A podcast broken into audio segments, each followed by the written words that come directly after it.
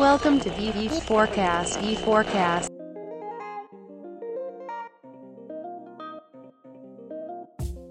A tua posição lá é Brasil Expansion no Active Campaign? Cara, na verdade eu sou account executive, né? Mas como a gente tá tocando realmente a expansão internacional aqui para Active Campaign no Brasil, a maioria dos funcionários utiliza o termo de Brasil Expansion ou International Expansion. Mas eu, eu sou account executive. Top. A gente não faz muita intro, a gente vai mais, vai mais direto ao ponto. A galera pega uns trechos, coloca na intro. Não sei se tu viu lá o Nardon me chamando de Denis. Sim, sim, sim. Mas, Vini, vamos até fazer um disclaimer assim na, nesse começo: que a V4, como a, a, galera que nos escuta há mais tempo, sabe que a gente não é uma agência e é um, um crítico ao modelo de agência porque a gente acredita que ele é fadado ao fracasso pela sua natureza de agenciar coisas, né? De agenciar, as agências de publicidade começaram agenciando mídia e as agências digitais vivem de agenciamento de ferramenta, como tu sabe bem, né? Eu tenho experiência com algumas ferramentas. Uhum. E a gente procura se afastar desse modelo para não ter conflito de interesse, ou seja, eu querer colocar no meu cliente uma ferramenta só porque ela vai me pagar uma comissão, não porque é a melhor para o nosso cliente. Então a gente evita esse tipo de relação com as ferramentas, mas obviamente tem ferramentas que a gente prefere atuar porque são melhores e a gente normalmente indica, mesmo que a gente não tenha nenhuma parceria oficial com essa ferramenta. E às vezes até tem, mas a gente não ganha comissão para se manter fora do modelo de agenciamento. Esse é o caso da Active Campaign, é uma ferramenta que a gente utiliza utiliza bastante aqui nos nossos projetos, utilizou bastante na V4. Hoje a gente não utiliza na V4 como na nossa conta né, de marketing da V4, utiliza em vários clientes. Está avaliando voltar para o Active Campaign. Uh, vou falar um pouco, talvez, por quê, discutir isso contigo, mas dá um overview um pouco de quem tu é e qual é do Active Campaign, para quem não conhece. Legal, legal. Um pouco massa. Inclusive, vou ajudar vocês a voltarem para Active Campaign na conta principal, pode ficar tranquilo. Já até falei com o Thiago Boa. no WhatsApp, falei, ó, vamos bater um papo depois do podcast para trazer vocês aí de volta. Mas legal, cara. É... Eu trabalho com automação de marketing há mais ou menos cinco anos. Eu, eu fui um, dos vendedores na Resultados Digitais, que é o RT Station, há um tempo. Depois eu saí, fui para outra área, fui ser diretor comercial de uma startup e agora voltei aqui para automação de marketing na Active Campaign. A Active Campaign, apesar de muito se falar de automação de marketing, ela tem um posicionamento que nós não somos uma ferramenta de automação de marketing. Legal. Uh, e sim de automação de experiência. Então a gente costuma dizer que não é só mandar e-mail automático, e sim mandar o e-mail é, para a pessoa certa, na hora certa e com o conteúdo que ela quer realmente receber. Então, é, é, por mais que você vai automatizar uma função, né, automatizar os disparos de e-mails, tem que ter aquela, aquele toque humano ainda, não pode perder, porque isso influencia muito uh, no engajamento, no, no, retorno sobre esse investimento que você vai fazer é, dentro do e-mail. Então, hoje a Active Campaign é uma das ferramentas líderes de mercado em, em relacionamento por e-mail. Hoje nós temos mais de 100 mil clientes espalhados pelo mundo e temos aí clientes em mais de 170 países. Então, então estamos crescendo bastante. Legal. Uma das funções que a gente tem ali no Active Campaign, que ela não era muito foco, mas eu lembro que existia, eu queria ver de ti como que tá isso, era também a função de CRM. Como que tá isso hoje? Continua sendo uh, não sendo foco? Ela tá ali para que objetivo? Perfeito. Uma das grandes vantagens da, da Active Campaign de ter o CRM integrado é, é o foco também. Inclusive, a partir do plano Plus nosso, o CRM ele já vem gratuitamente para os usuários, porque a gente percebeu no mercado, eu particularmente quando eu era diretor comercial, eu tinha muito essa dificuldade, que a gente sabe que é difícil marketing e venda se conversarem, né? Então, a, uhum. o, o, time de vendas usa, usa Pipe Drive, o time de marketing usa uma ferramenta de automação, aí tem que fazer gambiarra de API ali, aqui, e vira aquela briga que cara, sabe muito bem que não funciona é, da, melhor maneira. O que eu gosto muito da Active Campaign, é, falando agora não só como funcionário, mas também como a visão de quem já foi diretor comercial, uhum. é a possibilidade de você ter automação híbrida. Então, você consegue fazer no mesmo funil de automação que você faz chamadas de disparo de e-mail, você consegue fazer chamadas também para automações de CRM. Legal. Então, por exemplo, o cara preencheu um formulário no seu site, automaticamente, pela automação, você já faz para criar um deal no CRM, para disparar um e-mail, ou para fazer uma atividade de follow-up, por exemplo. Então, é, é, é, muito bom você ter essa automação híbrida na mesma plataforma e não ficar dependendo de puxar API, porque a gente sabe que a API tem um delay, tem um tempo. Uh, vamos pensar, por exemplo, um lead que é levantada de mão. Uhum. O cara pediu uma demonstração com você tu tem que fazer a abordagem nesse cara o mais rápido possível. Se você ficar esperando a tua ferramenta de automação chamar a API para jogar esse cara para um CRM para fazer esse vai e volta, às vezes você pode perder um tempo valioso e às vezes até perder uma venda. Absolutamente. Uma das minhas críticas, dos meus, dos meus problemas com alguns tipos de software, não, não era o caso do Active Campaign, não é muitas vezes quando a gente defende, a gente não usa em linhas gerais a função de CRM, a gente usa em alguns casos, quando é simples, que o cara tem poucos vendedores, porque o que, que a gente defende? A gente gosta de softwares que são mais horizontais, menos horizontais e mais verticais. Por exemplo, o RD, que é uma das ferramentas que tu trabalhou, uma ferramenta que a gente não gosta aqui na V4, porque ela foca em ser um software horizontal, genérico, que atende todas as soluções. E a gente tem uma experiência de que ele não é deep em nada, sabe? Ele é, ele é superficial em várias coisas, normalmente focando num usuário que é, que é simples, que tem uma necessidade básica, que está entrando nesse universo. Até a gente, vários vídeos, comenta, né? Que a gente gosta, por exemplo, do unbounce para landing pages, sei lá, de um, de um próprio pipe, pipe drive para SRM, um Active Campaign para e-mail marketing, ou um Infusionsoft para e-mail marketing, que é o que a gente usa hoje. Como é que é a tua visão sobre essa questão? Eu sei que do ponto de vista da ferramenta é interessante se tornar all-in-one, porque fica mais fácil de vender pro, pro, pro afegão médio, né? Pro PME, vamos dizer assim. Mas tu perde um pouco nessa questão de ser deep nas funções, na qualidade das, das, das questões, se tu for mais, mais vertical. Qual é a tua visão sobre isso? Perfeito, eu concordo perfeitamente. Tem até aquela analogia do pato, né? Então a gente brinca que o maior cuidado que você tem que ter de tentar ser all-in-one é não se tornar um pato, né? Que é aquele famoso nada, mas não direito, voa, mas não voa direito, anda, mas não anda direito, né? Então a Active Campaign, obviamente, o maior foco dela é na automação de e-mail. Então isso a gente hoje é com certeza um dos melhores do mercado. Uh, nós temos o CRM integrado junto com a ferramenta. Nosso CRM é um bom CRM, mas assim, se você for falar, pô, Vini, quanto que o seu CRM, sendo bem franco, né, é comparado com o Salesforce? Cara, não dá. É, a gente está falando de não, algo não é o, não foco, é o nosso né? foco, mas nós temos a funcionalidade e tanto que a gente não cobra por ela. Ela é uma funcionalidade gratuita para integrar para um cara que não tem o CRM, o cara poder ter a possibilidade de ter isso na mesma plataforma. Nós não vendemos CRM, nós vendemos automação de marketing e damos o CRM para o cara a partir de um plano para ele poder ter isso e melhorar a operação, entendeu? Agora, pô, se o cara. É bem o caso do cliente que não tem, né? Exato. Que está tendo pela primeira vez um CRM. Exatamente. Agora, se o cara tem uma, uma operação muito robusta, o cara precisa de muitos é, libreiras, igual você, você disse, cara, às vezes pode ser melhor é, o cara usar um Salesforce, por exemplo. Não, eu, eu, eu falo isso mesmo que eu sou da, da empresa que eu, que eu trabalho para ela, a gente tem que ter ciência de que realmente o que é melhor para o nosso cliente. É, aquilo que a gente é bom e o que a gente não é bom, né? Exato. Entender também o, é, essa transparência do que, que é o negócio é interessante para o cliente tomar também a melhor decisão, né? Tem uma ótima ferramenta de automação, CRM está ali para cobrir uma necessidade desses clientes mais básicos. Uh, eventualmente tu vai conseguir te virar, tem muitos clientes nossos que se viram dentro do, do CRM da, do Active Campaign e tem outros casos que não, depende. Mas aí tem um outro detalhe que eu acho que é interessante no caso de vocês, vou falar um pouco do que eu sei, tu pode aprofundar um pouco mais, que é na própria parte de integrações que tu falou que é uma, que é uma merda muitas vezes, né? Tem que fazer várias integrações, mas dependendo do suporte que tu tem,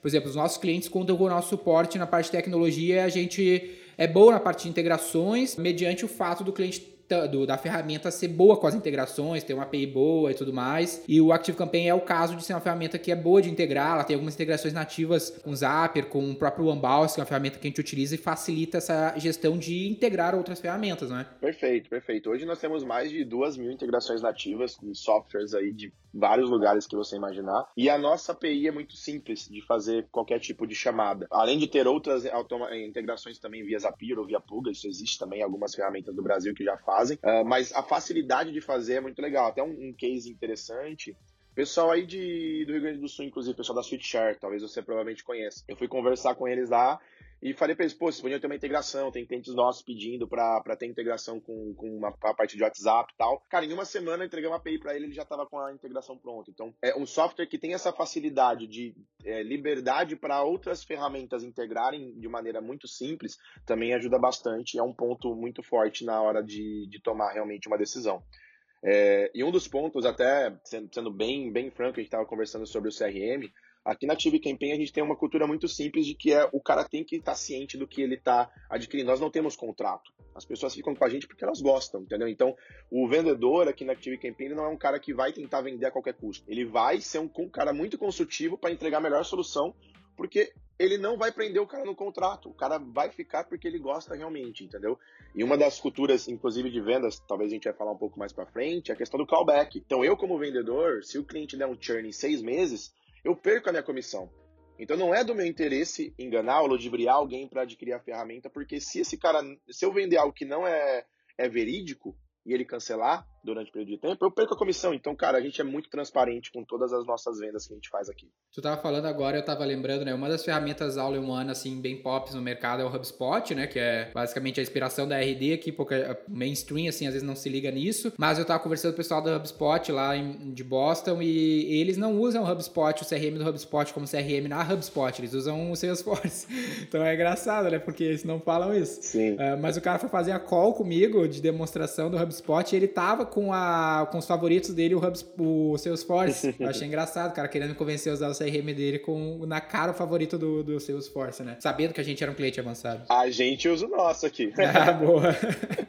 Às vezes tu pode até não usar, dependendo do que for o caso, mas tem que ficar mais transparente possível para o cliente, né? Sim. Uma outra, uma outra coisa que pega no, no, na escolha de ferramenta, que é o que faz muita gente não adotar essas ferramentas gringas, né? Que são as melhores, mal ou bem, é a questão do suporte. Por exemplo, o Unbounce é muito pouco popular, ele é muito bom, a gente usa aqui, é a ferramenta oficial nossa. A gente paga para ter uma noção para todos os clientes usar para garantir que seja ela, uh, mas eles não têm suporte em português, isso uh, afasta né, o mercado brasileiro do, de utilizar a ferramenta. Como que, tá, como que tu vê isso, primeiramente, e como que tá isso dentro da Active Campaign na parte de suporte e o foco no Brasil? Porque eu sei que, por exemplo, HubSpot e Unbounce não focam, focam zero no Brasil, né? Perfeito, perfeito. É, na verdade, isso acontece muito com muitas ferramentas a, ah, americanas. A Unbounce é uma ótima ferramenta de criação de landing page, inclusive acredito que é a melhor do mercado. As empresas americanas, para elas virem para o Brasil, eles começam tendo primeiro um, um pedaço de market share que vem muito na parte self-service.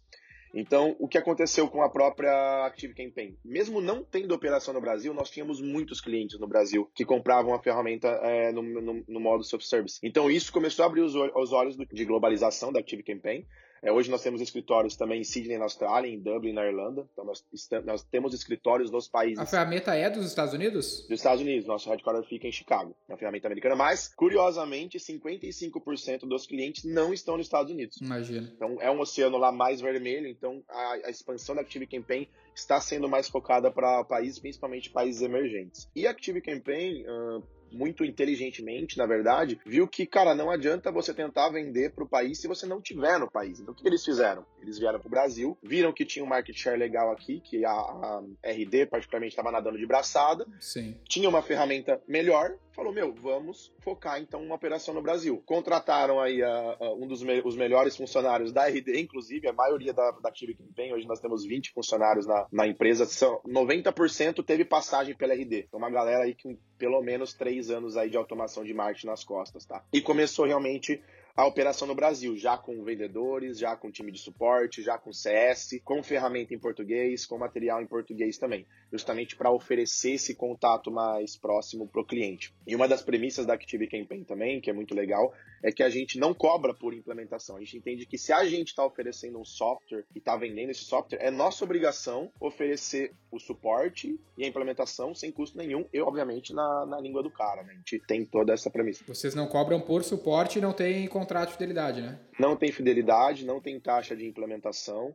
É, você pode marcar né, quantas reuniões você precisar com, com o time de sucesso do cliente. Então é, é algo assim que atrai bastante os nossos clientes em relação ao custo-benefício. E agora, é, a partir do mês que vem, eu não sei, obviamente, quando vai sair esse podcast, né? Mas tomara que já seja nada certinho, a gente vai ter cobrança em reais também, tá? Apesar da gente já cobrar em reais hoje, ainda tem o IOF, a gente faz a conversão no dia, né? Mas a partir do mês que vem a gente vai ter cobrança em reais mesmo sem IOF. Então isso também tende a, ajudar bastante. Hoje a gente já é o segundo maior market share do Brasil. Vamos, vamos nadar aí para chegar em primeiro. Cara, muito bom, porque uns dois anos atrás, eu, Vini, eu tava no. Eu fui para os Estados Unidos, eu desci em Miami, fui de carro até, até Boston em 40 dias, visitando 40 empresas. Fiz, tô tendo toda uma história, documentei isso lá no canal da V4 e tudo mais. Mas eu fui no HubSpot, eu fui no, na Builderall, fui no, depois eu fui em Vancouver lá no Unbounce, para entender um pouco da visão deles sobre a América Latina. E o Unbounce, a, o pessoal de expansão lá, a diretora de revenue deles lá, uh, nem sabia do, da existência da RD. Eu falei, cara, sabe que a RD existe, tem 14 mil clientes só no Brasil e tudo mais. O Unbounce, que é a melhor do mundo para mim também no lance landing page, ela tem 12 mil clientes no mundo. E a RD tem isso no Brasil, sabe? E aí a minha conclusão inteira, e até o Thales Gomes, lá da, da Singu, fundador da Easy Tax, né, que é nosso parceiro aqui, a gente fala bastante que a gente tem o lance do, da expansão internacional como algo sexy, né, ah, para as empresas brasileiras, mas se tu for parar e racionalizar, o Brasil é um país muito grande. Não vale a pena, muitas vezes, para nós, empresas brasileiras, né, focar em sair da, até para os países da América Latina, né? Pega qual país da América Latina são poucos que tem o PIB maior que São Paulo. Então, o Brasil é um país muito grande e muito fraco né, em competitividade. Nem tu falou, o próprio Active Campaign não tem tanto market share lá quanto ele tem em outros países. Para ele ser o número dois nos Estados Unidos, cara, é muito impossível, muito difícil, sabe? Porque é muita gente, é muita competitividade, muita grana, e às vezes a gente tem essa visão do brasileiro de querer ganhar em dólar e tudo mais, pensando que em fazer várias coisas fora do país, sendo que a gente não fez várias outras aqui dentro do nosso país que a gente já conhece, que a gente já tá aqui, né? Sim, exato. A Active Campaign, pra você ter uma ideia, é uma empresa que tem foi fundada em 2003, cara. Nem era cloud ainda, era CDzinho no computador, entendeu? Uma empresa bem antiga. Pô, então se você for ver, até ela começar a internacionalizar, foi um tempo. A operação no Brasil tem dois anos, entendeu? Então realmente leva um tempo para as empresas olharem com mais carinho, principalmente empresas de fora para o Brasil. Uh, um dos outros pontos que é, eu não, não posso falar isso com certeza, mas que eu vejo muito lá do outro lado, é a questão também uh, do currency, né? Tipo, no Brasil, o cara tem que vender cinco contas enquanto ele, vem, ele vende uma lá fora. Então, é, tem esse negócio assim, pô, eu tenho que ter um time lá que vai trabalhar vendendo muito mais. Por exemplo, a gente aqui no Brasil, a nossa meta ela é igual à meta dos Estados Unidos, convertido para reais. A gente tem que vender muito mais, obviamente, para competir pra fazer o, o mesmo lá. Exatamente, exatamente. Então tem esse. esse Cada vez pior para vocês nesse ponto de vista aí. agora, agora vai ser um pouco mais tranquilo, porque a cobrança. Agora vocês estão fodidos. agora, como a cobrança vai ser 100 reais, a nossa meta já vai 100 reais, vai ser travada. A gente não vai ter mais problema de, de curse, mas realmente é algo que, que pegava bastante aqui pra gente. Legal, cara. Tem algum destaque que tu queira falar ainda em relação à ferramenta, antes de a gente entrar no marketing, vendas em si, em linhas de, em, eu quero falar contigo um pouco sobre a ferramenta, como a gente falou até agora, mas quero falar um pouco sobre inside sales e marketing digital como um todo, que eu quero entrar nessa parte, se tu não tiver nenhum disclaimer a fazer sobre a ferramenta em si, ou sobre ferramentas claro, em claro. geral. Não, tranquilo. Na verdade, apenas é, endossando um pouco em relação ao posicionamento da Active Campaign, a Active Campaign é uma ferramenta muito focada para as pequenas e médias empresas, né? Então, a gente nem, não vou dizer que não se declara concorrente da HubSpot ou Salesforce, mas a gente não foca nas. Nós temos clientes enterprise, obviamente, nós temos, mas não é o nosso foco. Nosso, nosso foco é ajudar pequenas e médias empresas. Então nós temos planos a partir de 50 reais, para você ter uma ideia. Então a gente defende que, cara, independente do porte, do tamanho da sua empresa, você pode ter acesso a uma boa ferramenta de automação de marketing. Nós temos automação em todos os planos, desde os planos light.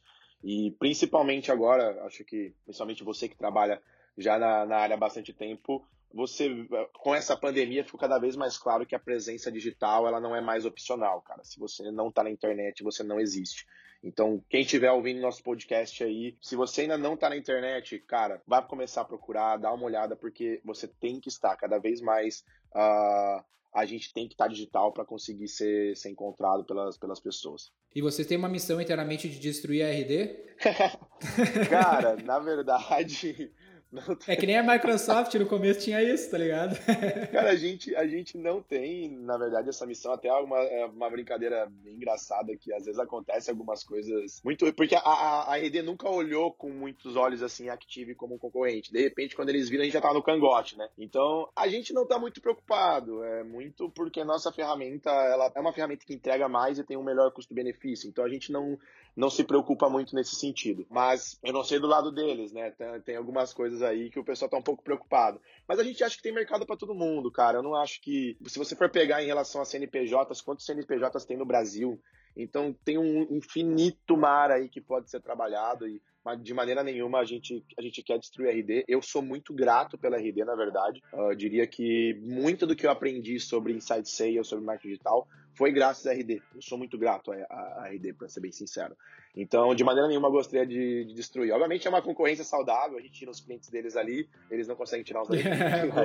Mas o que acontece é que uh, eu acho que tem espaço para todo mundo, é, independente da, de ferramenta melhor ou não ser melhor, eu acho que a RD ela teve um papel fundamental na, no inbound marketing e, na, e realmente trazer para o mercado brasileiro a, essa necessidade dele ter é, estar digital. Então eu acho que eles fizeram um papel muito importante aqui. E qual é a ambição de vocês com o mercado brasileiro, Vini? Assim, o que, que vocês uh, podem dizer em, em, ordem de grandeza? Em quantos clientes vocês querem chegar? Qual é a tua visão sobre o mercado brasileiro para Active, no caso, né?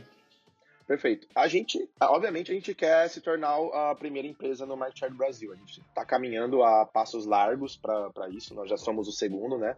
Para você ter uma ideia. Na verdade, a gente não vê só na, o Brasil. Para você ter uma ideia, nós temos pessoas do nosso time que são dos Estados Unidos. A minha gerente, ela é de Chicago. Então, por mais que nós temos a operação no Brasil, a gente não separa. Então, é, é uma empresa só. A gente não fala, ah, o Brasil está com tanto, Dublin está com tanto, é, Austrália está com tanto. A empresa, como um todo, tem mais de 100 mil clientes. Então a gente não olha muito no sentido de, ah, vamos no Brasil ser isso. Cara, a empresa como um todo, nós queremos ser a ferramenta de automação mais utilizada no mundo. Já estamos ali. Legal. Ali em cima já. Eu te pergunto isso, Vini, pra, porque muita gente que nos escuta também é investidor do mercado de marketing digital e eu queria entender o teu ponto de vista sobre o tamanho do mercado. Como que tu enxerga o tamanho do mercado de marketing digital para quem está investindo como, sei lá, prestador de serviço, ou está no mercado de software também de marketing digital, ou está pensando em investir em empresas do setor. Como é que tu vislumbra, no ponto de vista de quem está dentro de uma empresa relevante, o tamanho desse mercado e como ele vai se desenvolver ao longo do, dos anos? Perfeito. É um mercado gigantesco. Quando eu digo gigantesco mesmo, é muito, muita, muita gente tem possibilidade de trabalhar com marketing digital. Eu tenho muitos clientes que não tem nem site, o cara não tem CNPJ, é um infoprodutor e quer fazer um relacionamento por e-mail para vender um curso. Então, assim, é, é um mercado muito grande. Se você for pensar, obviamente, nas empresas do Brasil já são muitas, muitos CNPJs que existem, então tem muitas possibilidades de, de, venda. E se você for considerar ainda as pessoas que não têm CNPJ, que são autônomos, mas tem uma base de e-mail e quer se relacionar, esse cara também pode ser cliente, entendeu? Então é um universo gigantesco. Eu tenho corretores, eu tenho agentes de, de turismo. Agora eles não estão muito por causa da, da pandemia, né? Mas eu tenho agentes de turismo autônomo, o cara não tem CNPJ, mas ele vende. Então, assim, é um universo gigantesco uh, de pessoas que têm que fazer o relacionamento. Até hoje, durante muito tempo ainda, você que, que trabalha com isso também pode me endossar. Uh, o, o e-mail marketing é até hoje o melhor ROI de qualquer estratégia de marketing que existe. Ele é a que traz o maior ROI, porque uma vez que você consegue o contato dessa pessoa por e-mail, você não precisa mais pagar por fazer ads para atingir ele novamente. Obviamente, se você quiser fazer um retarget, né? Mas é, é uma informação muito rica você ter um e-mail dessa pessoa. É. E aí, aí é você. Ele completa muito bem teu mix de marketing, né? Exato, exato. Então, se você tem essa base de e-mails e você tem esse potencial de relacionar com o público, porque se o cara fornecer e-mail para você, é, se ele é opt-in, né, que a gente chama, ele quer se relacionar com você. Então é tua obrigação fazer um bom relacionamento com ele e extrair o maior ROI possível desse, dessa, dessa plataforma, desse meio de comunicação. Boa. E falando agora de inside sales, que é o que nos interessa, em linhas gerais, você tem uma experiência interessante no mercado de software, né? A gente sabe que inside sales ele é uma novidade ainda no Brasil, ele é mais uh, pop, mais claro para a galera do próprio mercado de SaaS e software, mas nós aqui na V4 já estamos aplicando Inside Sales para varejistas, principalmente nesse momento que tudo ficou mais claro de explicar, vamos dizer assim, para os clientes. Uhum. Mas como que é essa tua jornada com Inside Sales, caras? Quais funções tu percorreu? Como que tu descobriu isso? E aí a gente pode falar um pouquinho dos teus casos. Legal. Cara, Inside Sales foi um negócio que aconteceu de uma maneira muito engraçada comigo, porque eu fui Field Sales, né? Então, eu trabalhava numa, numa franquia há uns 5 anos atrás, chama Solutudo. E eu vendia porta a porta, cara. Ia pegar minha, minha, minha Honda Bis, ia lá com a pastinha, chegava na empresa, não tinha nenhuma qualificação. Eu realmente ia. Cara, o que eu fazia já na época era ir por indicação, né? Então eu já usava o referral como, como uma arma bem legal. Mas não tinha nenhum processo. E naquela época, eu lembro que eu falava, cara, mas a gente não podia fazer um negócio mais inteligente, de fazer uma prospecção por telefone antes, validar quem realmente tem fit e na hora de visitar só visitar quem realmente fizesse sentido. E, e, nisso já me ficava na minha cabeça. E aí foi quando eu uh, acabei entrando na RD. E foi lá que eu conheci Inside Sales. Fui privilegiado de conhecer uma das melhores operações de Inside Sales no Brasil. Então, há quatro anos atrás, para você ter uma ideia, em termos de Inside Sales, a RD ela foi muito pioneira nisso, né? Então, cara, era muito bacana ter o processo estruturado de pré-vendas com vendas também. Então, é, um, um time só de qualificação para depois um time que vai se dedicar apenas para venda, isso foi algo assim muito rico. E, e eu tinha. Em ordem de grandeza, qual era o tamanho do time quando chegou lá? Cara, eram. Se for considerar todos os vendedores, porque nós tínhamos áreas de canais também, né? E, e vendas diretas, então tinha mais ou menos umas 100 pessoas em vendas. Uh, o time de, de inbound, né? Que era o time que eu trabalhava, tinha mais ou menos uns 40 vendedores e mais uns 25 SDRs, mais ou menos. Era um time bem grande. Não sei hoje, né, como é que tá, mas naquela época já era um time bem Era grande. uma ordem de 2 para 1, assim, dois account executive para um pré-vendas? Isso no inbound, né? Porque a gente tinha muita, muita geração de lead, né? Principalmente na, naquela época. Uh, hoje eu não sei, obviamente, como que tá, faz alguns anos que eu acabei sendo RD, mas tinha muita demanda, então vinha muito, muito lead via inbound, então uh, essa ordem era mais ou menos 2 para 1, de um SDR a cada dois uh, vendedores. A média de SDR, eles faziam mais ou menos 90 oportunidades por mês de, de leads qualificados que eles passavam. Cada SDR. Cada SDR. E esse SDR no embalde, ele atendia lead geral, que não levantava a mão, ou só lead que levantava a mão? Cara, tinha as duas partes, né? A levantada de mão, então um cara que pediu uma demo, a gente chamava inclusive de Ranger Raise lá, eram os primeiros que faziam a abordagem, mas também um cara que baixava um conteúdo, então o cara baixava dois materiais, a gente ligava oferecendo uma ajuda e qualificava para poder passar para time de vendas. Então era tinha as duas as duas maneiras, né? O outbound não era muito forte. Uh, depois eu fui para a Deskify, que foi uma empresa inteiramente outbound, então eu tive a experiência de trabalhar tanto inbound quanto outbound. É, na RD, né, na época em si, eram muitos leads, né? Então a gente não necessitava tanto de uma operação outbound. Legal. E essa, essa, esse canal, esse funil do inbound de conteúdo, ele dava um resultado relevante, um resultado interessante, porque às vezes a taxa de conversão é bem mais baixa do que focar só no cara que levanta a mão, né? Ou que a gente chama aqui na V4 marketing direto, porque eu estou integrando, na minha visão aqui, só para te dar uma, uma noção para quem está nos ouvindo, eu estou sempre pensando em marketing e vendas, né? Tipo, putz, eu vou gerar lead, então, mais de conteúdo ou lead mais de demo, né? De direto para oportunidade. Para te dar uma noção, hoje eu foco muito na maioria dos nossos negócios em a gente chama de marketing direto, né? Que é um lead embalde que vem pela internet, que levanta a mão, mas ele não passa por nenhum conteúdo. Eu jogo ele direto para uma página de venda, entendeu? E ele já supre, tipo, uma, um, ele chega uma. dá um bom volume, dá um bom ROI. E o lead inbound, se você for atacar todo mundo que baixa algum conteúdo e tudo mais, vai dar bastante trabalho pro meu SDR, sabe? Como que tu vê essa diferença do marketing direto para esse inbound direto, vamos dizer assim?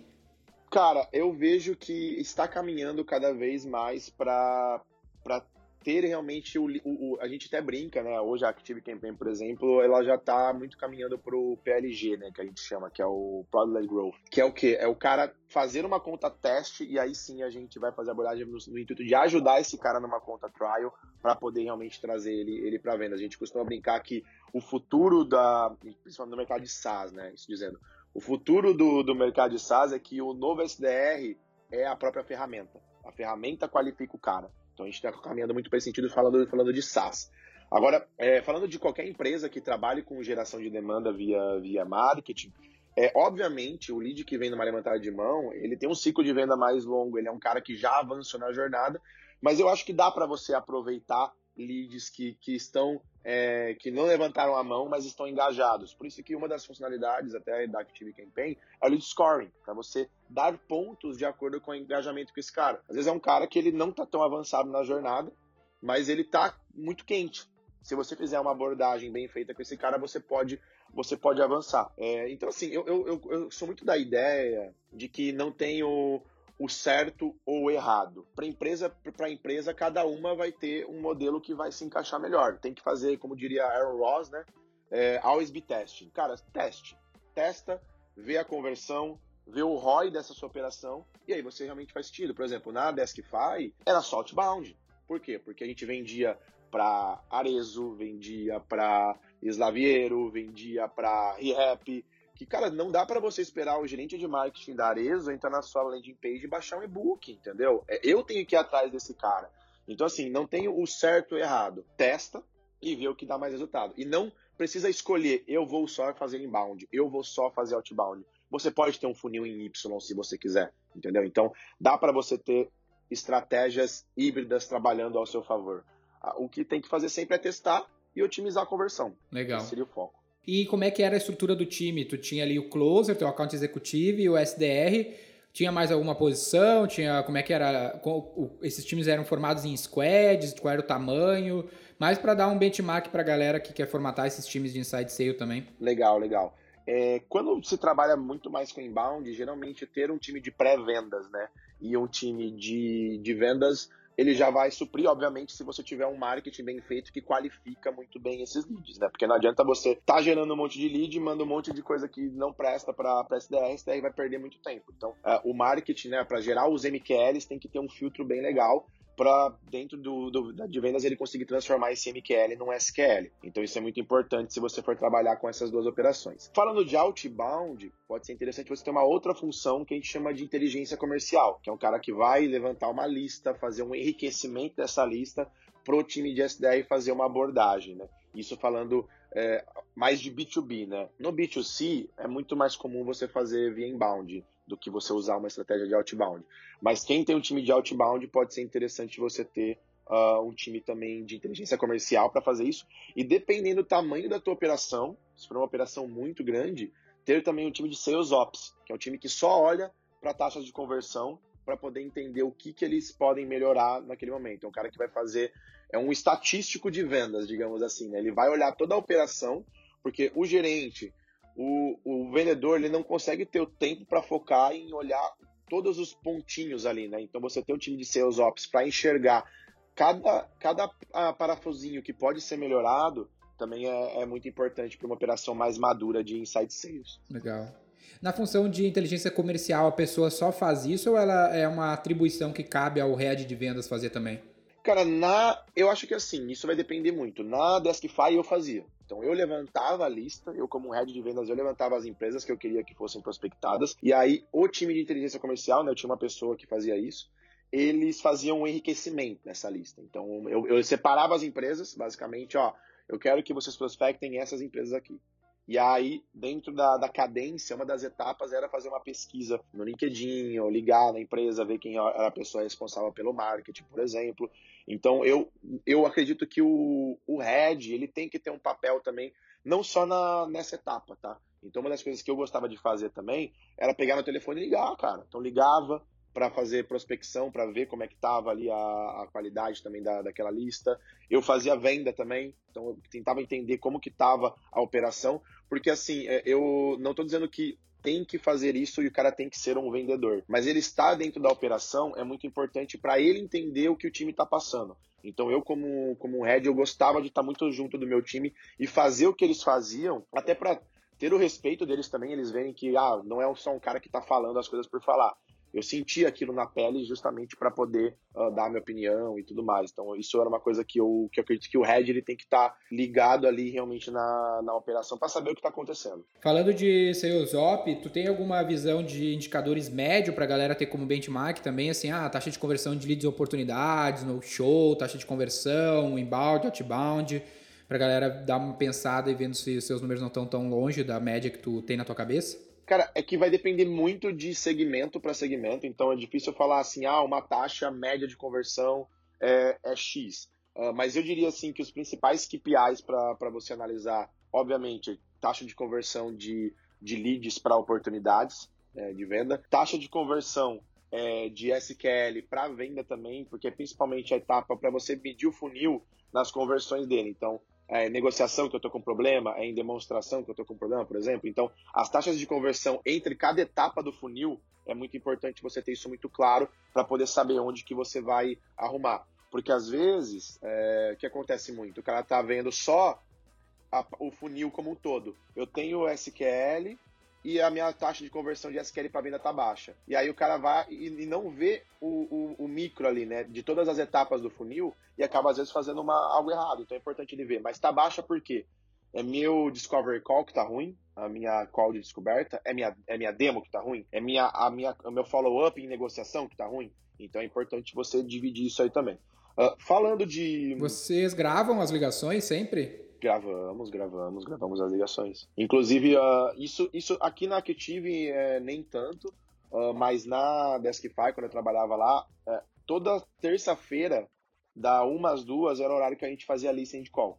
Então, cara, a gente vai pegar tipo, três calls, vamos para a salinha, todo mundo vai ouvir, a gente vai debater sobre o que poderia ser ser feito. Isso então, por, por área? Tipo, tu sugere fazer isso por área? Tipo, os pré-venda façam isso para sua respectiva área e o closer Exato. olha para sua respectiva área? Exatamente. Para pré-venda e venda eu tinha inclusive um framework para poder analisar como é que foi a ligação. Ah, tu fez isso, tu fez aquilo. Então eles mesmos faziam a autoavaliação das ligações, né? para poder saber o que eles poderiam melhorar e depois também eu ouvia para poder dar os feedbacks e tudo mais. Mas eu deixava eles muito juntos para eles também discutirem entre si. Então é, é, é bacana você dar essa liberdade para eles também é, terem essa conversa e não só esperar que o gestor faça alguma coisa, dar esse senso de ownership para eles, entendeu? E tu acha que a, a, liderança, tu, é interessante tu ter a liderança, a liderança por área, tipo a liderança de vendas, de account executivo, liderança de SDR, ou tu separia ti, um time inteiro num único squad? Cara, depende muito do tamanho da tua operação, entendeu? Então, sim, se você conseguir ter líder de, de closer, né, de account executive e líder de SDR, melhor, porque o cara vai ficar focado realmente naquela operação. Mas a gente sabe que não é a realidade de muitas empresas conseguir ter um time muito grande, conseguir ter dois coordenadores, por exemplo. Então o cara pode começar com um diretor comercial que vai cuidar das duas áreas e conforme ela vai crescendo, depois você separa. Mas é importante ter essa separação. Da mesma maneira que você separa os times, justamente para eles performarem melhor em determinada função, é importante você também separar o coordenador para ele conseguir focar no coaching de cada etapa. Então, eu mesmo, eu tinha um problema muito grande na Deskify de que eu não conseguia dar uma atenção muito grande para os meus closers, justamente porque eu tinha duas equipes, então eu tinha que me dividir em dois ali para conseguir pô, fazer pipe review com o time de vendas, fazer licença de call com o time de SDR, é, fazer a parte ali de lista também para ver como é que tá. Então, às vezes acaba sendo muita coisa uh, pro, pro diretor. Então, se você puder dividir, divida. E são dramas diferentes, né, cara? Se o, o cara que está focado no account executivo, no fechamento, ele tem que ouvir a ligação de qualificação, a ligação de inbound é bastante trabalho. Como que a gente faz aqui, até para te dar a tua opinião, a gente separa por squad, né? Então, um time de vendas tem no máximo ali nove pessoas, sendo oito executivos de fato e um head. Ali tu tem cerca de quatro pré-vendas, inclui um cara de outbound, três de inbound e quatro closers. E aí tu tem um head desse time que cuida desse time como um todo, esse time tem uma meta, e aí tu tem heads da tribo de pré-vendas, inbound, outbound e vendas e fechamento para estar tá cuidando daquela, é tipo uma gestão matricial que a gente fala, que ele cuida daquela vertical, mas tu consegue separar os times em times menores, são esses squads, para não ficar times muito grandes e começar a ficar difícil de, de gerenciar, sabe? Não, com certeza. É importante ter, é, tem, algumas pessoas chamam de sales pods também, né? Em alguns lugares assim. Mas é, é, uma, é uma tecnologia interessante você utilizar isso, porque realmente não dá para ter uma gestão de muitas pessoas. Tem que ter pelo menos no máximo 10 pessoas no time para um, um gestor conseguir tomar conta, senão, cara, ele vai ficar louco. Então, é, eu acho que. É, o Jeff Bezos ele fala que se, que se o teu time não é alimentado com duas pizzas, ele tá grande demais. Exatamente, exatamente. Não, ótima, ótima analogia. E é bem isso, cara. E é importante, é, porque, porque eu gosto de, de ter a pessoa focada para aquela área. A gente até costuma dizer assim, pô, por que, que o. Fazendo uma outra analogia, por que, que o Michael Jordan foi tão bom, ele era muito bom. Porque ele fazia aquilo todos os dias, então ele treinava muito, ele fazia muito aquilo. Se eu tenho uma pessoa que ele tem que fazer muitas coisas, ele acaba não sendo bom naquela coisa específica. Então você tem uma pessoa que vai olhar só para KPIs de pré-vendas, por exemplo, ele vai olhar muito mais atenção com aquilo. Então, o cara vai olhar, por exemplo, a taxa de conversão de passagem de, de MQL para SQL, número de ligações que esse cara está fazendo, é, quantas atividades ele está fazendo no dia. Ele vai conseguir olhar muito mais a fundo a operação para conseguir apertar os parafusos e melhorar. Quando você tem muitas informações para uma pessoa só olhar, ela não vai conseguir dar atenção para todos esses pontos. Então, você conseguir dividir os KPIs por cada gestor ali, eles conseguem dar uma atenção maior em cada etapa e você. Porque a venda, cara, ela nada mais é todos os dias você ir apertando o parafuso e otimizando conversão. Como eu posso otimizar a conversão aqui? Como eu posso otimizar minha conversão ali? Então, se você tem mais pessoas olhando para esses gaps, mais rápido você é, arruma os problemas que você pode ter e mais rápido você otimiza as taxas de conversão. Então isso é muito importante. Porque a venda é uma engenharia, né?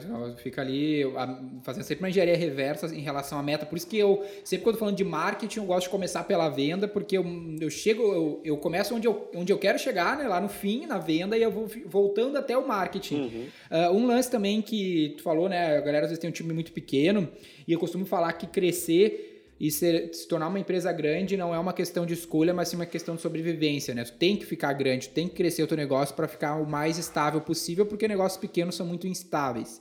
Para falar disso, uma dúvida que vem na minha cabeça em quem, em quem tá nos ouvindo é o ramp up do, dos vendedores, dos aumentar o time. Eu quero aumentar o time, a gente tem essa essa função, essa função não, mas esse momento de, ram, de rampar as pessoas na função, né? Então eu contrato alguém, eu contrato ele para ser direto um account executivo, eu contrato ele para ser um pré-venda, ele vai ter um ramp up na função, aí um ramp up para account executivo, e quanto tempo ele demora para para estar tá em alta performance na função. Como é que tu visualiza esse assunto como um todo de crescimento do time? Perfeito. E os respectivos ramp-ups nas áreas? Maravilha, maravilha. É, e tem um, duas coisas que é muito importantes. Isso é uma experiência que a gente teve tanto na, na RD, quanto eu tive na Deskify também, é que não necessariamente um bom pré-vendedor ele vai ser um bom vendedor. São funções diferentes. Obviamente, ajuda. Eu fui, eu fui pré-vendedor, então eu tive uma passagem por pré-vendas e depois eu fui para vendas. Eu acho que te dá de ter uma visão grande da área é algo muito, muito importante.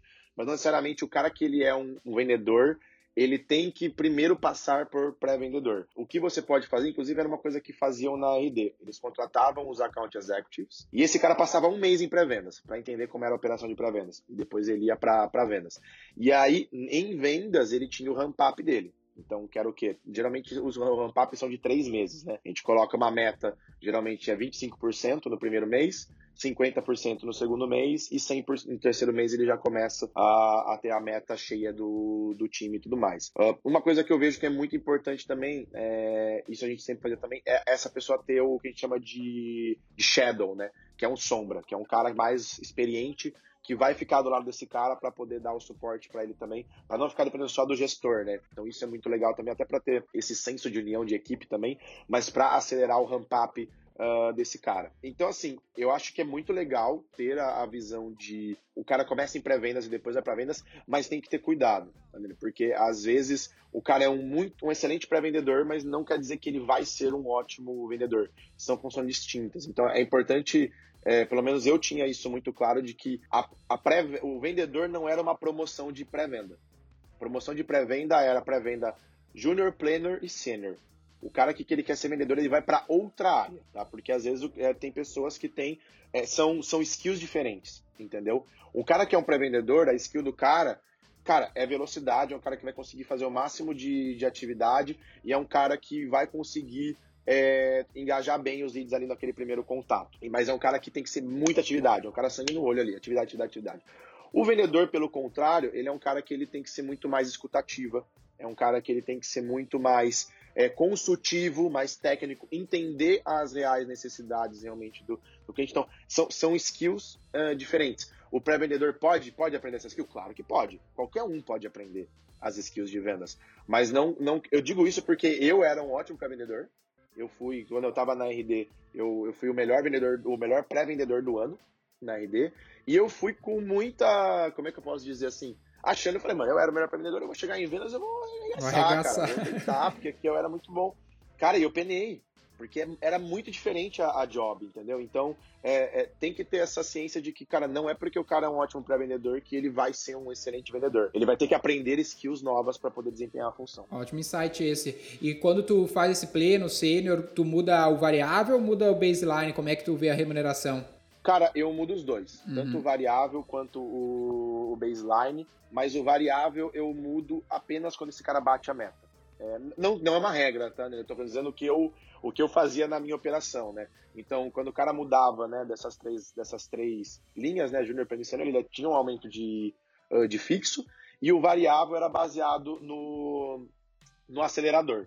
Então, ele tinha o mesmo valor de meta, só que se ele era pleno, ele acelerava, por exemplo, 150%. Se ele era júnior, ele, ele, ele, variava 100%. Se ele era senior, ele acelerava 200%. E, obviamente, a meta aumentava também. O júnior, ele tinha uma quantidade de oportunidades. O pleno, ele tinha uma quantidade de oportunidades. E o senior, ele tinha uma quantidade maior de oportunidades. Mas se ele batesse a meta, o acelerador ele era maior. Legal. E como é que tu vê o perfil desses indivíduos? O cara, tu falou, né, são funções distintas. O que que, como que tu define assim o perfil do, do indivíduo que tem tem perfil para ser account executivo e o perfil do cara que tem perfil para ser pré-vendas? Perfeito. O perfil dos dois eles são um pouco parecidos. É, inclusive tem até uma palestra do, do Mike Robert, que, é o, que era o diretor de vendas da, da HubSpot, que é animal, que ele fala quais skills ele, ele olhava Sim, tem um ótimo livro também, aquele. o Sales Play, como é que é? Sales High Formula, se não me engano, não lembro agora. É, é the, the Sales Acceleration Formula. É, The Sales Acceleration Formula. E aí ele, ele fala de como que ele contrata realmente o, os vendedores. E tem essa parte que é muito é. legal, é. e eu seguia muito isso porque, cara, era batata. Uhum. Uh, então, o primeiro ele, ponto era a ética, o segundo ponto era o coachability desse cara, uh, sucesso prévio, deixa eu ver qualquer outro, curiosidade, e tinha o quinto ponto que eu não vou lembrar agora, mas esses pontos são, são importantes, né? Que era o que ele olhava. Ele fala de uns nove pontos, né? Ele fala de uns quatro que são super essenciais, é. que eu acho que são esses que tu disse, e aí ele fala uns outros que ele também olhava, mas tu pode variar dependendo do teu negócio. Exatamente. Inteligência, ele fala que o cara tem que ser Inteligência, inteligente. exato, exato. Tem alguns pontos específicos. Uh, o, que eu, o que eu mais olhava, sendo bem sincero, eu tinha uma técnica muito boa de contratação. Cara, para mim isso era, era, era melhor, assim, para contratar pré-vendedor, por exemplo. Então, eu nunca, eu praticamente não olhava currículo, cara, sendo bem sincero. Caía currículo para mim, eu pegava, via se a pessoa estava interessada. O que eu fazia? Eu mandava mensagem no e-mail, no WhatsApp pro cara. Me manda um vídeo de dois minutos explicando por que, que você quer trabalhar aqui e quais três características que você julga importante para um, um pré-vendedor ou para um vendedor, por exemplo. E, cara, era incrível, porque eu já eliminava tanta gente que não mandava o vídeo se o cara não me manda o vídeo, qual a chance dele pegar o telefone e começar a ligar para o cliente, velho? É, é, um negócio muito simples. Então, por isso eu já, eu já filtrava muita gente. E aí eu conversava com o cara, eu entendia, eu tinha algumas perguntas para entender qual que era a ambição desse cara, algumas skills nesse sentido, como que ele se é, via realmente trabalhando sob pressão também, isso é muito importante. Resiliência para pré-vendedor é exatamente importante, porque é muito mais não do que sim, muitas vezes, então tem que ser um cara muito resiliente. Isso é uma skill importante para pré-vendas. E eu fazia uma coisa muito legal, né, para medir o coachability desse cara. Então, na última etapa minha de, de contratação, eu fazia um roleplay. Isso, quem vai contratar vendedor, cara, faça simulação de venda. Nunca contrata ninguém sem fazer uma simulação de venda. E eu dava um cenário para essa pessoa, né? Dava os materiais para esse cara estudar. Inclusive, é, um curso muito legal é o curso do, do Vini, meu brother Vinícius Myrick, da Rive, é, Outbound Sales. Muito legal esse curso para quem está entrando, para quem quer aprender sobre vendas. Ele pega todo um passo a passo, então é muito, muito bacana. Dava esse curso para eles estudarem, era um curso gratuito. E depois eu fazia, marcava essa call de ligação com o cenário para esse cara. E aí ele me ligava. Quando ele me ligava, eu não esperava que ele fosse muito bem, porque era a primeira ligação. Aí ele fazia a ligação com os conhecimentos que ele tinha, e aí eu dava o feedback pro cara. Olha, você pode, nesse ponto você podia fazer isso, nesse ponto você podia fazer aquilo, nesse ponto você podia fazer aquilo. Me liga na semana que vem ou no dia tal e vai faz de novo essa ligação. E aí o que eu media, na verdade, era o quanto ele evoluiu de uma para outra. E aí você sabe se esse cara é um cara que tem um bom coachability, entendeu? Então, às vezes, o, o, o que fez a melhor ligação não é o melhor, mas sim o cara que evoluiu mais da primeira para a segunda, porque esse cara ele vai ter uma curva de aprendizado muito mais rápida do que os outros. Então, isso era um ponto que eu, que eu olhava bastante para poder saber. Teve um, um, um, funcionário meu que foi a coisa mais louca que aconteceu na minha vida, isso nunca aconteceu. Eu, eu conto até hoje essa história que geralmente é, fazia a primeira ligação e o cara, eu falava, marca na minha agenda para fazer a segunda. Os caras marcavam depois de dois, três dias. E eu liguei, esse cara fez, David, o nome dele. E aí ele fez ali a primeira ligação e ele não foi bem. Aí dei o feedback para ele, tudo mais. Falei, ó, depois você me liga num próximo dia, pode marcar na minha agenda e aí você, é, você faz de novo. Ele falou, posso te ligar em seguida? Como assim me ligar em seguida, né? Geralmente o pessoal pede dois, três dias para estudar. E aí ele me ligou logo em seguida. E o cara fez uma ligação assim com todos os feedbacks que, que eu tinha dado, ele fez certinho. Aí eu falei, cara, fiquei curioso, falei, meu, o que que você fez? Que você já pegou muito rápido, né? Ele falou, Vini, na primeira ligação eu fiquei preso a script, fiquei olhando um monte de coisa, fiquei travado num, num caderninho de anotação. E aí, essa segunda ligação, eu simplesmente fechei e fui conversando com você como se fosse uma conversa normal com o que você tinha me falado e fluiu mais natural. Então, é, porque a venda, ela é muito mais uma conversa do que necessariamente um script que o cara vai ler. Então, quando o cara consegue ter essa virada de chave, ele consegue também se tornar um, um ótimo vendedor. Boa. E para a gente caminhar para o final, Vini, uh, muita gente que nos escuta também não trabalha com necessariamente essa venda B2B, essa venda complexa que necessita do pré-vendas. Uhum. Como que tu vê o inside sales nesses casos, né, que são vendas de baixo ticket, vamos dizer assim, baixa complexidade? Perfeito. É, quando a gente está falando principalmente B2C, tem duas maneiras que, que você pode trabalhar, né? O cara que ele vai ser o self-service, Né? Então, o cara, você vai ter, vai trazer esse cara para o marketing, esse cara vai fazer a jornada de compra é, sozinho, mas não necessariamente você não precisa ter um time de, de inside sales. Você pode, por exemplo, ter um time de vendas focado, às vezes, até em abandono de carrinho, por exemplo, que é um cara que foi muito fundo na jornada, mas ele não efetivou no self-service. Ele precisa, às vezes, do empurrãozinho. Aí você pode também ter um time focado apenas para lidar com, com leads que estão muito avançados na jornada de compra. Então, eu vejo que o Inside Sales ele pode ser aplicado em, em, em, várias operações. Obviamente, ele é muito mais comum no B2B, isso é óbvio. O cara que trabalha B2C, ele vai ser muito mais marketing, self-service, fazer um bom relacionamento, até por e-mail, né, para esse cara voltar a comprar. Mas ele pode ter um time lá dentro focado nesses caras, né, se você tiver um bom score, por exemplo, que não efetivaram a compra e precisa às vezes de um contato humano para poder fazer isso. Então você, eu vejo que pode ter é, essa, esse, um time como esse, obviamente não precisa ter pré-vendas, é um cara que vai pegar um lead muito mais qualificado, é um cara final de jornada ali, que está precisando só falar com alguém às vezes num telefone ou receber um contato um pouco mais humanizado para poder uh, fechar o negócio. Então eu vejo que o Inside Sales pode ser aplicado também nessa, nessa jornada. É, se tu tem o ticket menor, é mais B2C, aí que a automação ainda tem ainda mais valor, né? Porque ela vai te deixar mais claro quem é o lead que o vendedor, não vai ter a, essa divisão do trabalho no processo, vai ter que atacar para conseguir ser mais produtivo possível no trabalho dele. Que no fim das contas, é isso que a gente quer com automações, é tornar o trabalho mais produtivo, mas nunca eliminar a necessidade de pessoas no processo, que essa é uma lenda que eu vejo que as pessoas têm na cabeça, né? Uhum. O mito de que elas vão eliminar 100% das pessoas do processo de vendas, e isso tende a não acontecer, eu não vejo, pouquíssimos são os negócios que conseguem fazer algo assim, mas mesmo assim tem muita gente envolvida no processo. Uhum. A automação está aqui para tornar a nossa vida mais produtiva. Faz sentido para ti? Cara, faz muito sentido. Inclusive, eu li até um, um, vídeo recentemente falando sobre as profissões do futuro, né? E eles falam que algumas profissões daqui a alguns anos não vão mais existir. E uma das profissões que eles dizem que, cara, vai sempre existir é a área de vendas. Porque você não consegue automatizar rapport, você não consegue automatizar aquele toque humano. Isso é algo muito importante e, e, e é necessário para a venda você ter realmente esse toque humano. Por isso que a gente fala muito na Active Campaign de automação de experiência, né? Por mais que você automatize os processos, você não pode perder esse, esse toque humano. Então, por mais que você, mesmo que você não tenha um time de vendas e vai fazer processos automatizados via e-mail marketing, qualquer que seja, não perca essa essência humana. Então, faça uma boa segmentação da tua base, tenta entender a jornada de compra, porque cada pessoa merece um contato diferenciado é aquela velha história, né? quem fala com todo mundo não fala com ninguém.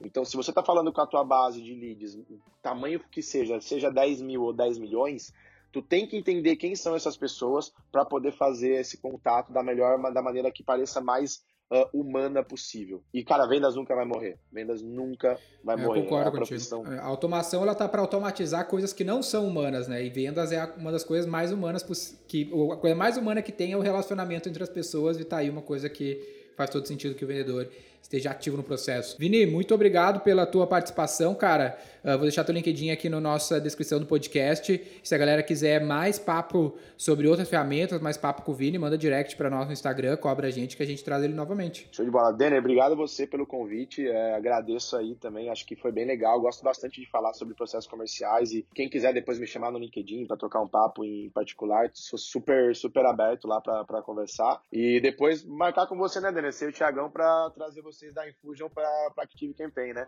Vamos, vamos falar, cara. Vamos falar falar. Vamos falar. Fechou. Vamos falar, vamos marcar mais coisa com os nossos nosso time aqui também sobre o Active que a galera tá usando e precisa de um suporte. Cara, me coloco à disposição. Então, quem quiser falar tanto sobre Active ou nada sobre Active, quer falar sobre vendas, me coloco à disposição aí para conversar também. É isso aí, querido. Valeu, um abraço.